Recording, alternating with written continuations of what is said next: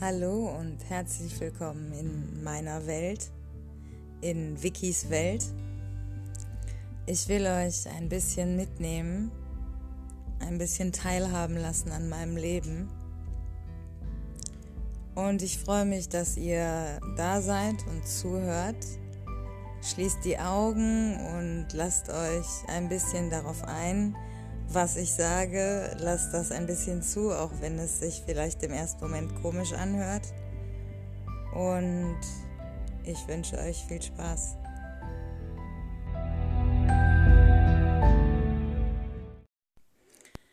Hallo und herzlich willkommen zur 21. Folge von Wikis Welt. Titel Fick mich glücklich. Wie immer natürlich dem Clickbaiting geschuldet.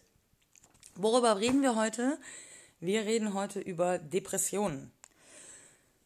Ja, ich weiß nicht genau, wie lang die Folge wird, aber zu lang darf sie nicht werden. Ich habe gleich noch Termine. Ich habe auch äh, in den sozialen Netzwerken mal so ein bisschen eure Meinung angefragt und werde auch noch weitermachen, weil ich glaube, das ist ein Thema, was mehr als einer Folge bedarf. So Andererseits, andererseits glaube ich, dass jedes Thema mehr als einer Folge bedarf, weil man nichts in einer halben Stunde allumfassend besprechen kann. Aber Depression ist ein sehr weites Feld, wo ich finde, zu wenig zu gemacht wird. Gerade weil es so ein weites Feld ist und weil auch so wahnsinnig viele Leute betroffen sind in irgendeiner Form. Was genau ist eine Depression? Da fängt es ja schon an. Also, alles, was ich jetzt hier erzähle, ist so ich sage jetzt mal das, was ich erlebt habe selber in meinem eigenen Leben, beziehungsweise das, was ich bei anderen Leuten beobachtet habe oder was andere Leute mir erzählt haben. Das ist keineswegs die eine Definition und auch keineswegs die einzig richtige. Und ich kann das Thema hier nur ankratzen. Ja?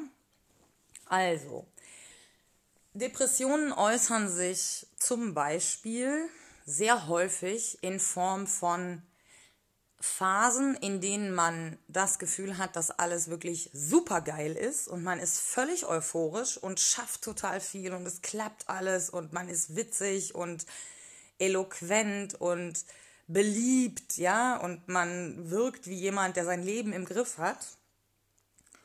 Bis die andere Phase kommt, das andere Extrem. Man fällt in ein nahezu bodenloses Loch und hat das Gefühl, dass nichts Sinn macht, dass es sich auch nicht lohnt, irgendetwas zu tun.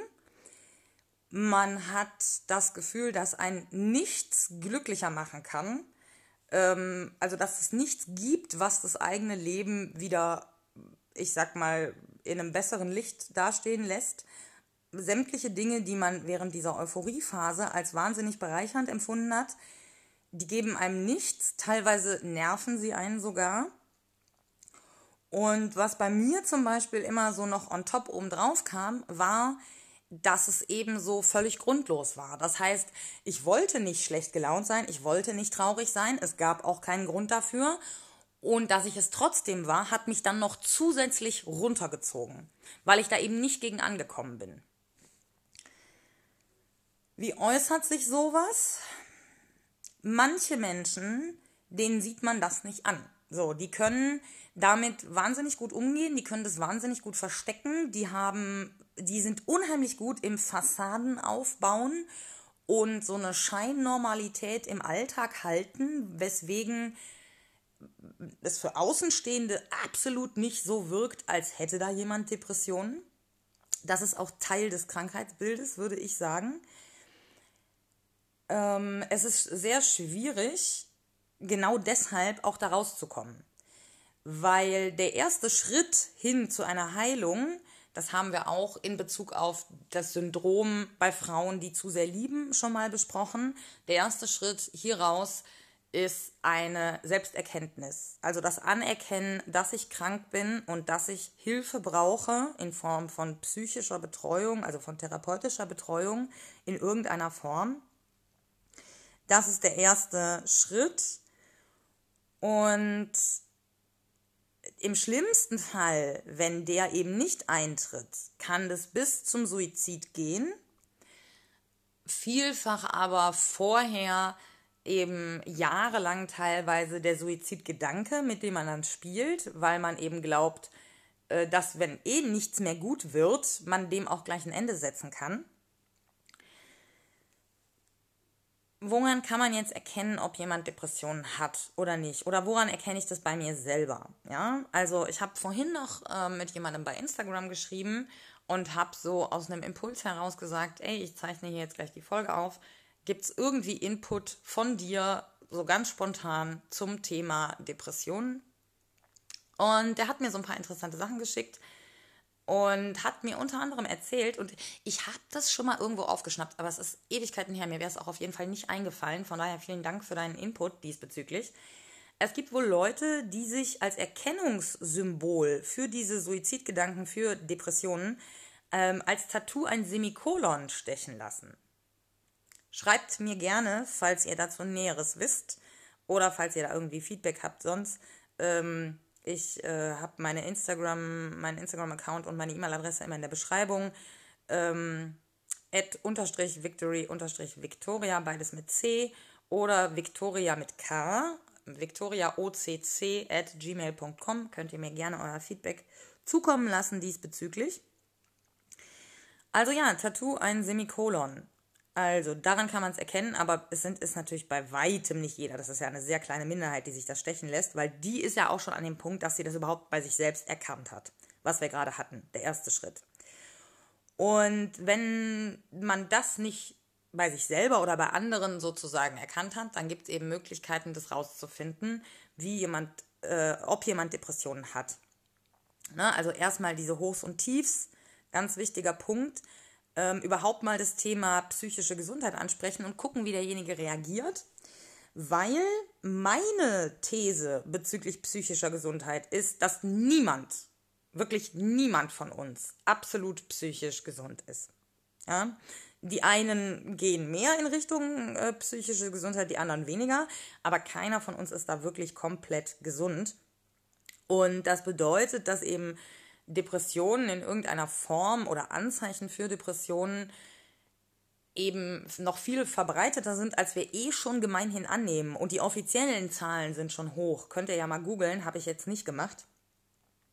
Ich verlasse mich da relativ viel immer auf meinen äh, auf meine Instinkte in Anführungszeichen und meine eigenen Erkenntnisse sozusagen. Aber die offiziellen Zahlen dazu sind bestimmt auch interessant. Sprecht also mal, wenn ihr das Gefühl habt, dass jemand Depression hat, sprecht es einfach mal an. Jetzt nicht so frontal, äh, du hast Depressionen, glaube ich, sondern eher eben so, sag mal, hast du dir eigentlich mal Gedanken darüber gemacht, was so eine Depression ist so und wie viele Leute da vielleicht dran, dran leiden oder vielleicht auch mal von eigenen Erlebnissen erzählen. Also ich beschäftige mich ja schon lange mit diesen, mit diesen Themen, werde auch gleich nochmal meine eigene kleine Geschichte dazu erzählen, damit ihr seht, wie lange ich mich schon mit diesem Thema beschäftige und wie intensiv. Und ich habe bis jetzt ehrlich gesagt niemanden kennengelernt, der sich so ganz davon freisprechen konnte, dass er hin und wieder diese Hochs und Tiefs hat. Und dann kommen wir jetzt mal zum Punkt, kann man das heilen? Ja, also wir gehen immer gemeinhin davon aus, wenn jemand krank ist, muss er geheilt werden bei psychischen Krankheiten, aber teilweise eben auch bei körperlichen Krankheiten, fällt uns dann aber auf, eine komplette Heilung ist nicht möglich. Es gibt aber Möglichkeiten der Linderung der Symptome. Es gibt Möglichkeiten, mit einer Krankheit besser umzugehen, in dem Sinne, als dass man sein eigenes Leben verändert und dadurch ein einfacheres, besseres Leben mit der Krankheit möglich ist. Und auch das ist ja eine Form von Heilung, ja.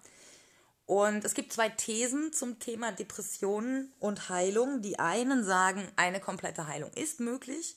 Die anderen sagen, nein, wer einmal an Depressionen erkrankt ist, hat ein höheres Risiko, wieder da rein zurückzurutschen.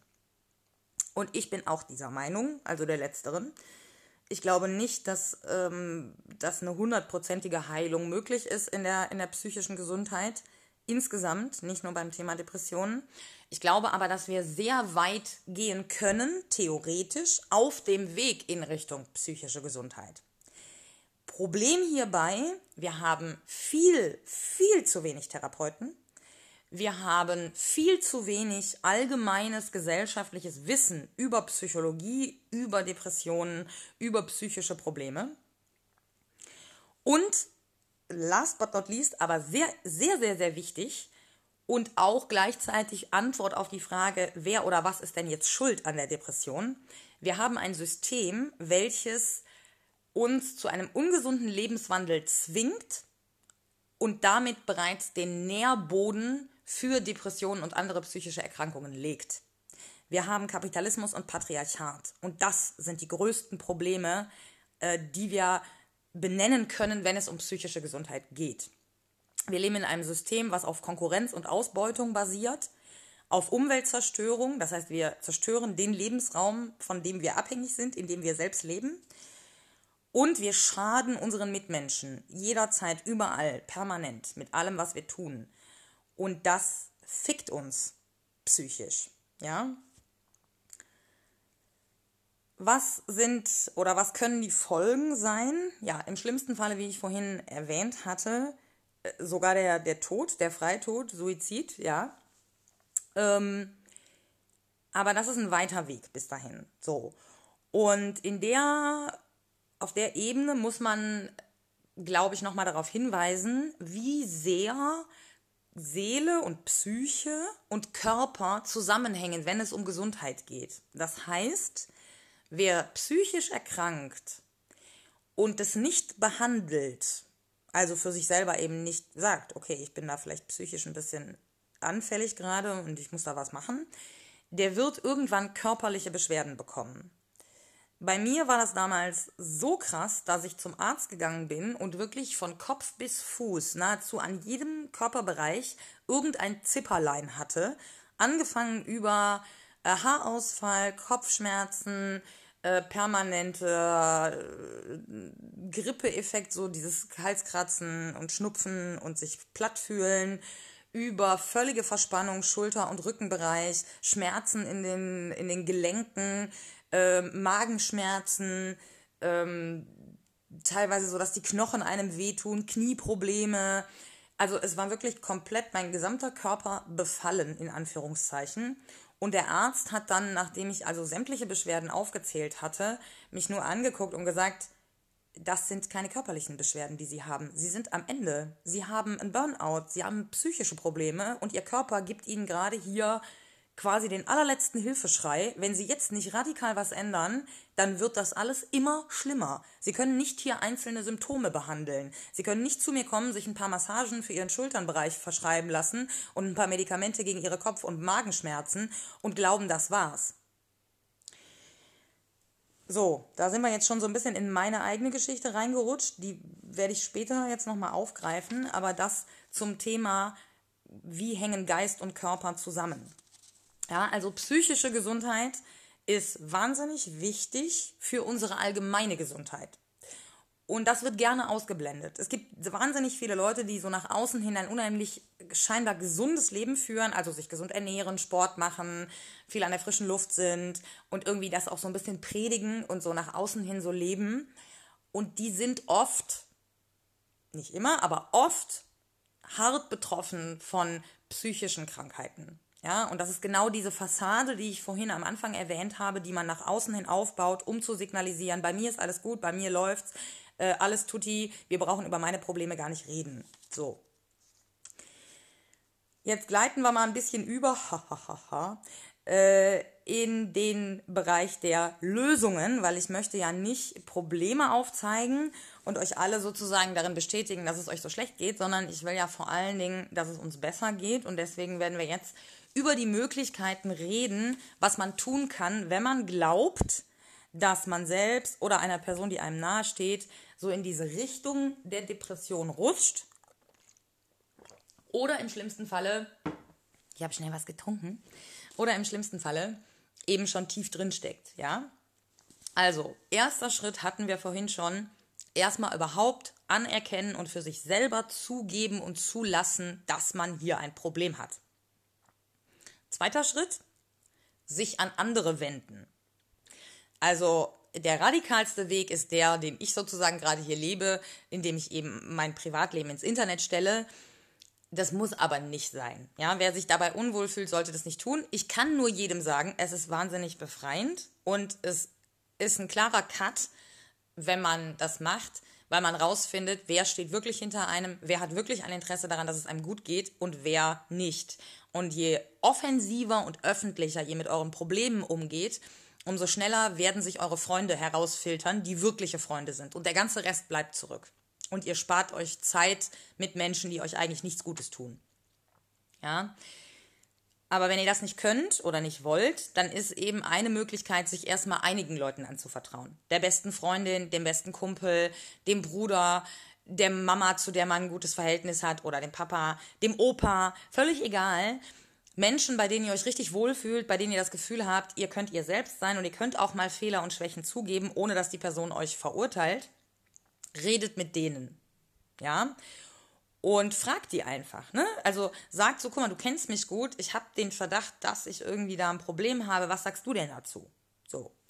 Es gibt auch Selbsthilfegruppen. Es gibt wahnsinnig viele Hotlines. Wenn ihr googelt Selbsthilfetelefon oder, oder Hilfetelefon oder ähm, Hilfe zur Selbsthilfe, Depressionen, ähm, es gibt wirklich in Deutschland ein sehr breites Angebot oder auch im deutschsprachigen Raum ein sehr breites Angebot an Möglichkeiten, wo man anonym, kostenlos erstmal so eine erste Hilfestellung bekommt.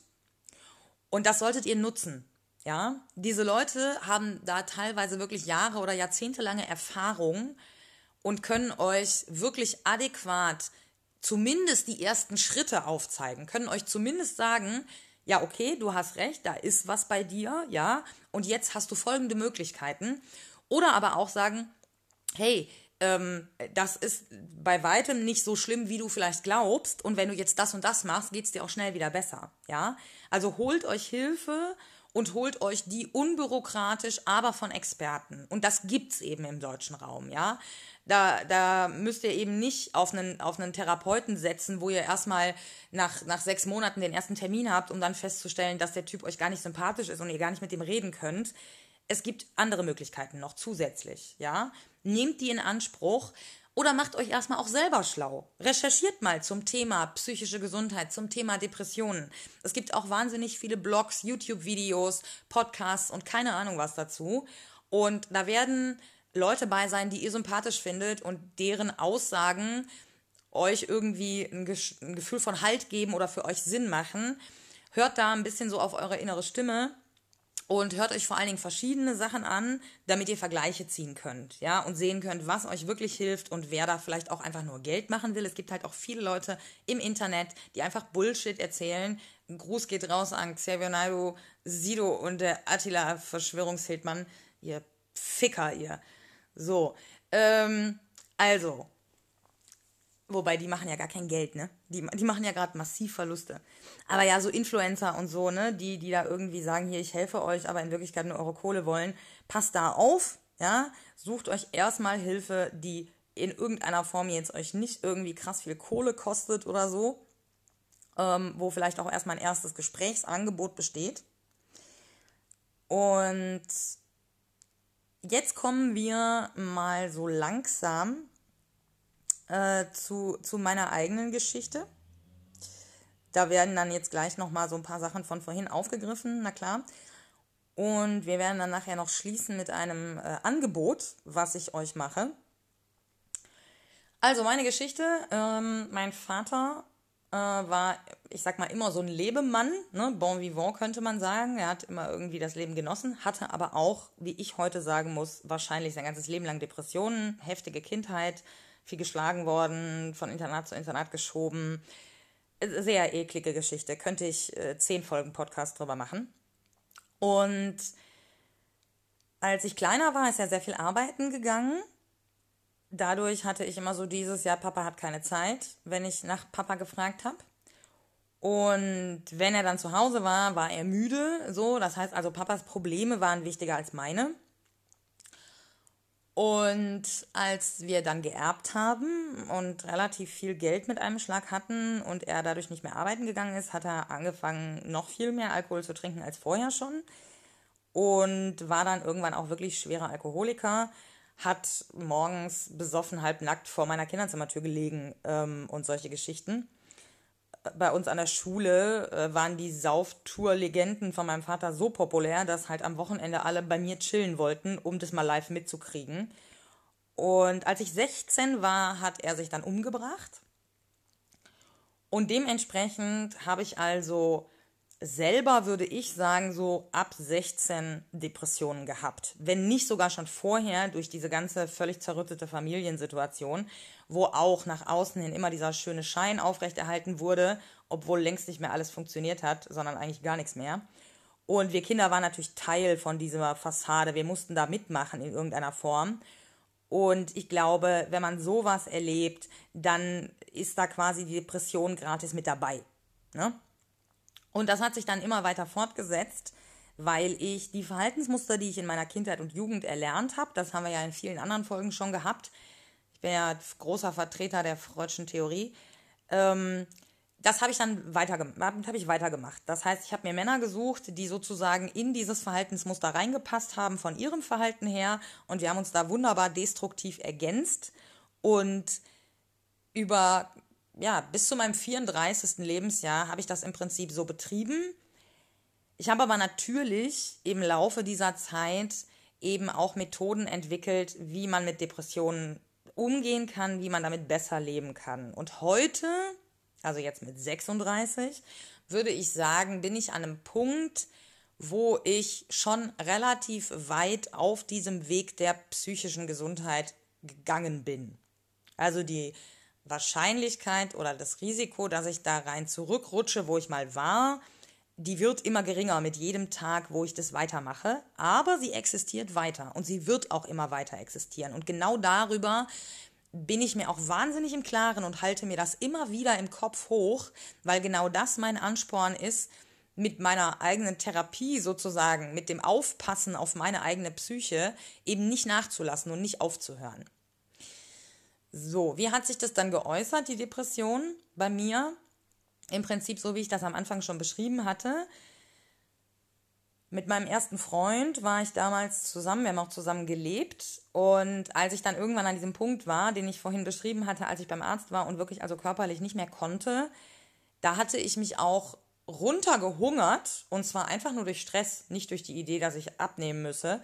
Ich habe einfach zu viel gearbeitet, nicht an Essen gedacht und eben, das ist eben auch Teil der Depression. Äh, Essstörungen sind ganz häufig so, treten damit auf. Ich war bei 1,74 Meter bei noch 47 Kilo. Das ist also wirklich hart an der Grenze zu gefährlicher Mangelernährung, zu gefährlicher Unterernährung. Man hat also wirklich jede Rippe gesehen, ähm, im Gesicht völlig eingefallen, grau. Ich sah also viel älter aus, als ich war. Ne, ich war 22, glaube ich, 23, irgendwie sowas. Und ich sah aus wie, keine Ahnung, Anfang 30 oder, oder älter. Das war also wirklich richtig gruselig. Und ich war dann so sehr am Ende, dass ich morgens nicht mal mehr aufstehen konnte, um den Fernseher anzuschalten. Also das war schon zu viel. Ich habe stundenlang im Bett gelegen und habe einfach nur gelitten sozusagen ähm, und konnte nichts tun, weil ich wirklich einfach so fertig war. In der Zeit war mein damals erster Freund äh, unglaublich toll. Also unsere Beziehung war definitiv destruktiv, aber er ist kein schlechter Mensch. So bis heute würde ich das nicht sagen. Der hat sich wahnsinnig toll um mich gekümmert. Der ist arbeiten gegangen für, für uns beide. Der hat den Haushalt gemacht, der hat gekocht, der hat Wäsche gewaschen, der hat eingekauft, der hat wirklich alles gemacht. Und er hat mir keine Vorhaltungen gemacht. Also natürlich, klar haben wir uns gestritten in der Zeit und natürlich hat er auch mal gesagt so, ey, komm bitte, mach irgendwas so. Aber es war nicht so, dass er quasi das nicht anerkannt hat, diese Krankheit, ja. Und ich glaube, das war wichtig für mich. Und irgendwann kam der Punkt, da habe ich mich tatsächlich da selber rausgezogen. Ich hatte keinen Bock mehr. Ich hatte keinen Bock mehr, keinen Bock mehr zu haben, kann man sagen. Und dann habe ich viel gekifft, viel Werbung geguckt im Fernsehen und versucht, mir wieder Essen beizubringen. Das hat geklappt. Und als ich dann wieder so ein paar Kilo mehr drauf hatte und auch wieder Energie durch Essensaufnahme hatte, da kam dann auch wieder so ein bisschen diese Lebenslust zurück, sage ich jetzt mal. Und dann hatte ich eben wieder Bock, morgens aufzustehen und zumindest mal einen kleinen Spaziergang zu machen. Und wenn es eine Sache gibt, die ich persönlich aus dieser ganzen Geschichte gelernt habe, was am meisten hilft, ja, abgesehen von dem Erkennen, dass man Depressionen hat und der, dem Wille sozusagen, sich selbst zu helfen, was das angeht, ist, glaube ich, einmal natürlich, was wir gerade hatten, die Idee, sich an andere zu wenden, eben gerade auch an Leute, die auch betroffen sind und sich von denen sozusagen auch Tipps zu holen und ich sag mal Ideen irgendwie, wie man damit umgehen kann und was man so machen kann. Aber wenn man persönlich auf sein eigenes Handeln sozusagen mal schaut, im Alltag gerade, dann ist das, was am meisten hilft, sich ganz bewusst permanent kleine Glücksmomente zu schaffen. Es klingt jetzt so ein bisschen ja, kitschig, wie so ein Wandtattoo oder so, aber ich meine das tatsächlich so. Also mal als Beispiel, wie ich mein Leben so gestalte, in dem Versuch, nicht in Depressionen abzurutschen. Ich stehe morgens auf und das Erste, was ich mache, ist, ich trinke einen Kaffee und rauche mir eine Kippe. Und ich trinke gerne guten Kaffee. Das heißt, morgens diesen Kaffee zuzubereiten, mit dem Wissen so, ich tue mir da jetzt gleich was Gutes. Ich genieße diesen Kaffee, ich setze mich auf die Couch, ich nehme mein Handy, so check die Nachrichten, überlege mir, was ich heute tun will oder muss, in Anführungszeichen. Und dann genieße ich ganz bewusst diesen Kaffee. So, und dann arbeite ich meistens ein bisschen, das heißt, ich bereite einen Podcast vor oder ein Sklavengespräch oder mache eine neue Anzeige bei markt.de oder äh, habe ein Therapietelefonat sozusagen, wo ich mit jemandem telefoniere, der, der ähm, eine Therapie sozusagen machen will. Da kommen wir gleich zu. Ähm, und dann gönne ich mir ein Frühstück. Und da genau dasselbe Spiel. Ich achte ganz bewusst darauf, dass ich Lebensmittel kaufe, die mir wirklich gut schmecken, dass die gut zubereitet sind, dass ich dann an einem sauberen Küchentisch sitze, vielleicht irgendwie noch nach draußen gucke oder im Sommer im Garten sitze, Balkon, was auch immer, was man hat. Nehmt euch Zeit für euch selber, für eure eigenen Bedürfnisse. Forscht nach, was euch glücklich macht. Und dann gönnt euch möglichst viel davon in möglichst kleinen häufigen Dosen. Das ist das Wichtige. Nicht dreieinhalb Wochen arbeiten gehen und dann sich drei freie Tage machen, sondern an jedem Tag permanent, wann immer ihr fünf Minuten Zeit habt, euch zu überlegen, was tut mir gut, was macht mich glücklich, was brauche ich, um mich wohl zu fühlen und wie kann ich das jetzt bekommen. In kleinen, häufigen Dosen. Das ist das Aller, Allerwichtigste. So, und jetzt sind wir auch schon fast am Ende und jetzt kommen wir eben zu meinem Angebot. Ich habe das, glaube ich, bei Coronas Welt schon mal angeboten, aber nicht jeder hört jede Folge. Ich möchte das hier also nochmal erneuern. Ich biete unprofessionelle Therapie an. Ja, also wer sich ein paar meiner Folgen angehört hat, weiß schon, dass ich relativ viel mich mit diesen ganzen Themen beschäftigt habe. Ihr habt jetzt gerade gehört, wie lange das mein Leben schon begleitet. Und ich habe gemerkt, ich habe viele äh, Mechanismen entwickelt, wie ich mir helfen kann und ich kann das gut weitervermitteln. Ich kann aber auch gut Leute einschätzen.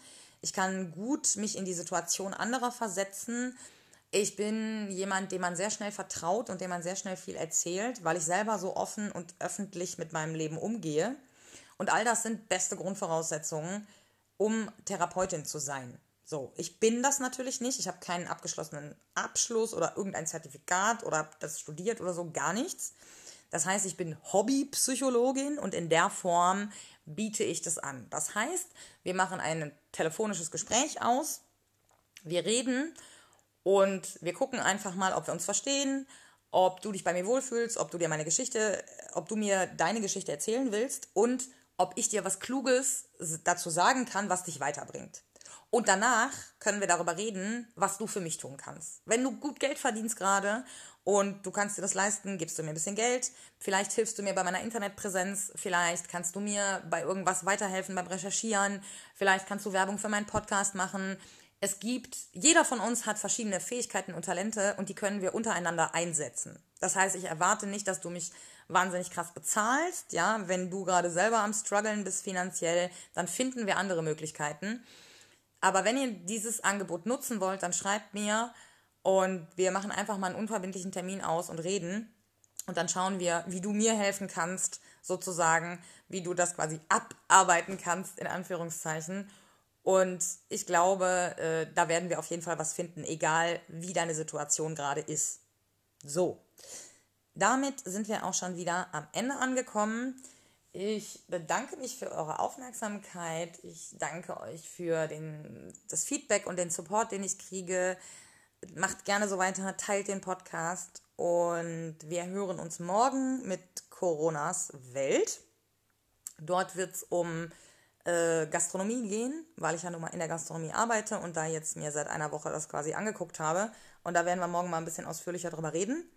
Bis dahin, passt auf euch auf, bleibt gesund, seid nett zueinander, habt euch lieb und genießt den Tag. Ciao, ciao. PS. Sex macht glücklich. Ja, also die Ausschüttung von Endorphinen und Glückshormonen beim Sex, das körperliche Nahesein, intime Momente mit einer anderen Person haben, das macht glücklich. Deshalb ist der Titel nicht nur reines Clickbaiting, sondern eben auch ein Fünkchen Wahrheit drin. Das heißt, wenn ihr euch mal schlecht fühlt, dann und trotzdem natürlich Bock drauf habt, dann lasst euch mal richtig durchvögeln. Ja, äh, von eurem Partner, von eurer Partnerin, äh, wie auch immer. Äh, körperliche Nähe, Sex, Zärtlichkeiten, das hilft schon auch. In dem Sinne viel Spaß dabei.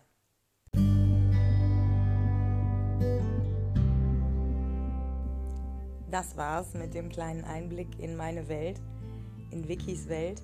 Ich hoffe, es hat euch gefallen.